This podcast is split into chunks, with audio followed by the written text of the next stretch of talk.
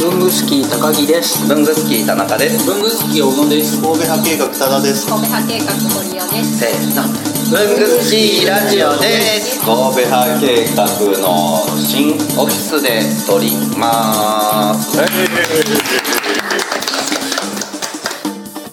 前回からの続きですじゃあ2000 2019年は新商品っていう新商品は出してたんだっけ2019年は結構商品の種類も多くなってきてたんで、うんどちらかというとそれを広めるためにいろんなイベントに出させてもらうあ方に注力しててそれこそあの販売店さんのあのイベントにで出店させてもらったりとか、ああもっとなんかさトレイとかのやつ出してた時あったじゃんあこここにありますすごい高いやつ、はいそれだそうですねこれが2010 16年かなイソットのさこれ最後のイソッこトれ出た時これ出てきてなかったっけ、 2015年ですかね,、だねあの時はまだ試作段階で商品にうはんできてなかったんですけど、なんかこういうの今度作るんですみたいなのは木でねうんその書斎のペンを置いたりもう完全に紙から離れたものをその時は作ってみようみたいになったんですそうですね、まあ、ノートを中心にこう紙製品が多かったんですけどそういう紙製品を作ってるとそのノートを使う周辺の環境というか周辺のアイテムねえこんな急に物作ったとは思ってびっくりしたんだけど、うんなんて商品名でしたっけえーデスクトップオーガナイザーでこれは完全にコラボっていうよりはもう自分らで発注しそうてですねまああの自社商品として、これはあの腕というブランドが神戸派計画の中にありまして、と腕のシリーズはその神戸派計画の代表が自分が欲しいものをもう自由に作れる場所としてへえ例えば出会った職人さんとその人のまあ技術を最大限に活かせるようなものづくりをしてるブランドが腕です、ねじゃあこのデスクトップオーガナイザーオーガナイザなんか噛んで じちゃうーレルなんで言いにくそう言いやすいと思う普通に言えるでしじゃあ言ってみてこれなんて言うょんですかデスクトップオーガナイザーすごいこれ言えへんかったら仕事ならへんやったやらへんでしょうちの高木さんやったらさらっともっと発音よく言えるからおうだ言ってみてくださいデスクトップオーガナイザー言えちゃったつい言えますどうするんですかこれでいきますこのままいきますほらね言えるでしょえーじゃあ社長が欲しかったのそうですねあの書斎周りの実際その自分たちで使う机の周りで物を整理するのに必要なものだけここに集めて、はこれあね結構いい値段してたよねそうそうそういくいくらでしたっけ九万ジャストでしたっけ。 9万くださ い。値段で食いつくそれが、えー、高いねと文具好きラジオを聞いたというと言うと言うといや下がらないです 下下がらないあ多分ちっちゃいメモ帳が1枚ぐらいこうくれるんじ1ゃない枚一枚メモしてどうするんですかグラフィーのメモブロックが1枚すぐ終わるこじらじ毎週木曜7時半に配信文房具の世界で活躍している方のルーツをクリエイター集団 KQ が深く掘る番組です代表お願いしますはい代表の山本修行の山本です、えー、k q ミックのこちらじよろしくお願いしますお願いしますお願いしますいやいやいやあれ隠されてないなタコさんなんですかいやありがとうございますアメリカからブルースじゃないですか Hello I'm from USA Yeah, ホンダ茶色があったよ茶色危険なものを土って書いてあるこれ茶色これ茶色に見えないんだけどこれ中林って書いて中林さんですねあの中林さんのタッチアというブランドがあってもともと伊藤屋さんが持ってたブランドなんですけどその中林さんに移って今中林ブランドで聞いたことあるな 急に今インクの話してました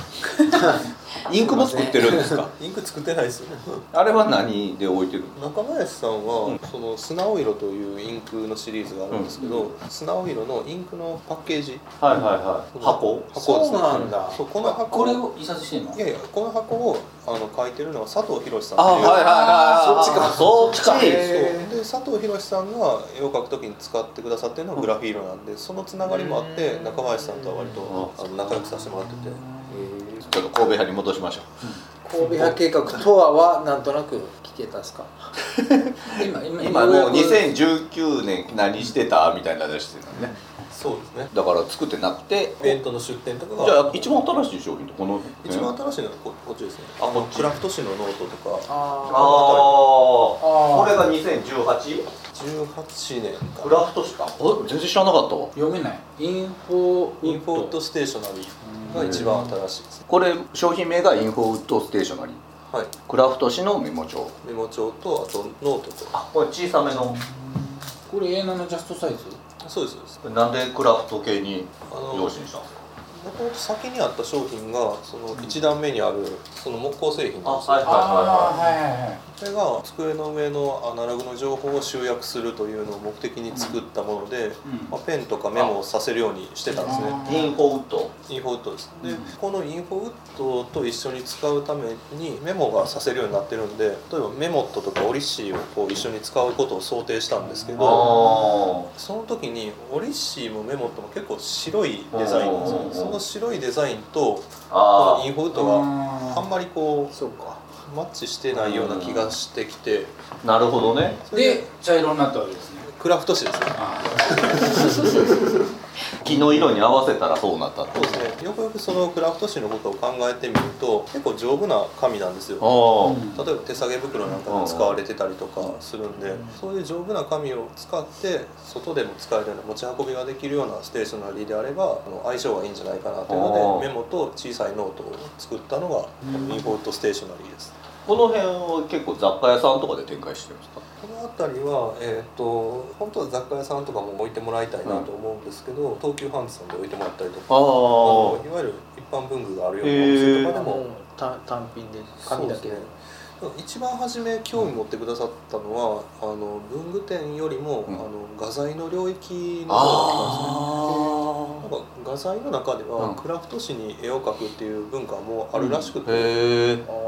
例えばクラフト紙とかの特徴でいくとあの白の紙と違って白のペンが使えるんですよああなるほどそれも結構特徴的で、うん光の方向はをい決めはれいるはいとはいかはでイラスト描くとか絵を描くのには結構適してると、いへえなので画材屋さんは割と興味持ってくださったのが印象的ですねこれ今メモ帳とかスクエアのやつとかメモ帳ですねこれいっぺんにこのぐらい種類出したんですかもう一気に出しまえした、ー、すげえなこれしましょうかえ公認公認別に茶色の公認の茶色じゃないもんね茶いや茶ク色ラだけどいやクラフト紙ですかねじゃあいいやしねえよまあクラフト紙ですねあっちはしてもいいけど 欲しいまあ、ウォールナットですからね、これね。それだってねこれとこれの間なんだよねあまあどうでもいいよね欲しがっちゃダメでしょ小野さんのスタンス的には別に欲しがってんじゃないんだけど してくださいって言われるまで待つんでしょん公認してくださいって言われるまで待つんでまあ公認してやろうかって聞くのは小野さんのスタンスでは違うじゃないですかあ。なんでさっき購入しましょうかって言ってましたよね。してだやかろうらかって言ったんだよしていらんわって言っただけいやいやそんなことない。クラフト紙ですって言ったら。大人の大人の対応答えな答えになってない問いに対する回答になってないクラフト紙で。こんだけ商品数がだから3年ぐらいでガーって増えたよねそうですね。2014年、15年で一気に増やしたん感じですかね。この辺だよねこの辺が一気に増えたもんねいいよこの辺ねそうこの辺っつってもラジオじゃわかいらいのなねいいいのまあ、イーロとレクトは結構バリエーションが多いんで。それこそあの1ミリから8ミリまで順番に作ってるのが A5 サイズと A4 サイズとあるんでそれだけで8種類が16になるんですかねジャンゴードでいうとアイテム数どれくらいなんですかざっと300は超える程度ですねやっエースエースは何なの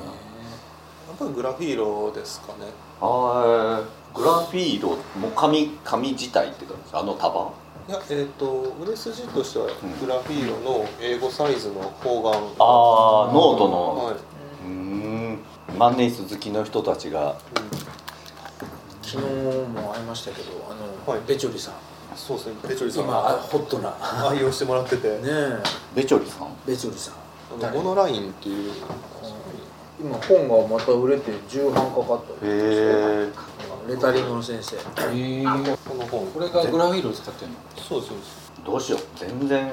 なんか SNS をちゃんと見てないがこういうのに疎いんだよね今えあこの人かここれこれ見たことあるこのこのこの感じの2色をね交へー互に変えていくと俺えーっつったけど 俺知らない知らないへえそうなんだっつってあー分かった ペン先の丸いあのインスタレタツイリングッでターどっち、えどどっちもやってるどっちもですけどイン多ス分タもツイ結ッター構で見てるな、 これを使ってる紙がグラフィールなんだグラフィーのも使ってもらってて何種類かあいろいろそのものによって紙の紹介もうだもかあっらたイのンかクながよよく走って気持ちになってへえ紙とインクの相性が全てだからね研究するよねそうですねいろんな紙もともと何されてる人いやすごすごいのが2016年から始めて3年後にはもうプロになってるどういうこと急に目覚めちゃって何がお仕事なんですかうんこう 講師とかあこのレタリングのレタリングの先生あなんあかあのあの店の前の看板書いたりする人とかじゃないのそう頼めばやってくれると思ロうけどゴを書くとかそういう頼めばやってくれると思うけどねもちろんレタリング作家だからカリグラフィーとかとカカリグラフィーの一部ですああなるほどこれどっちがどどっちがどっちなのか分かんなくなっちゃったそれが我々の一緒だった高木さんへって書いてる書いてないけどサイン書いてもらったら大変なことなんですいやでもサイン欲しいですよ欲しいよね時間をかけ時てへ間かけて繰り返してくるちょっと今年のキーマンの一人かもしれないえなんとなく写真え今今いや写真いつも撮り忘れるじゃないはいはいはい撮りますはい OK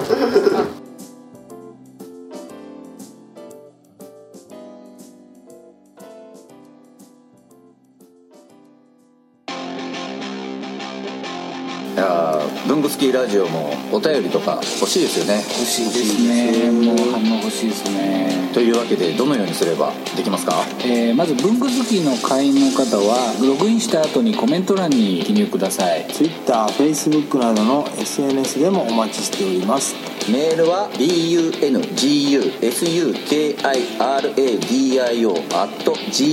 gmail.com 文具スキーレイディオ at gmail.com までお送りくださいあとラジオにハガキ書きたい時ってどうすればいいんでしたっけあそれはですね工作士のご自宅まであああの東京都大田区ちょちょちょダメだダメだダメだダメだでは皆さんお便りお待ちしてますお